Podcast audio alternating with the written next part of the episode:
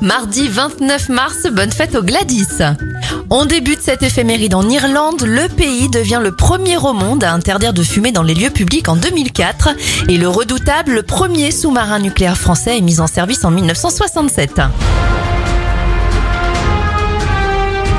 Les anniversaires de stars, André Bouchet, plus connu sous le nom de Passepartout à 55 ans, 55 aussi pour le réalisateur Michel Azanavicius, Christophe Lambert à 65 ans, 31 bougies sur le gâteau de N'Golo Kanté, et on termine avec les 55 ans de la chanteuse Nathalie Cardone.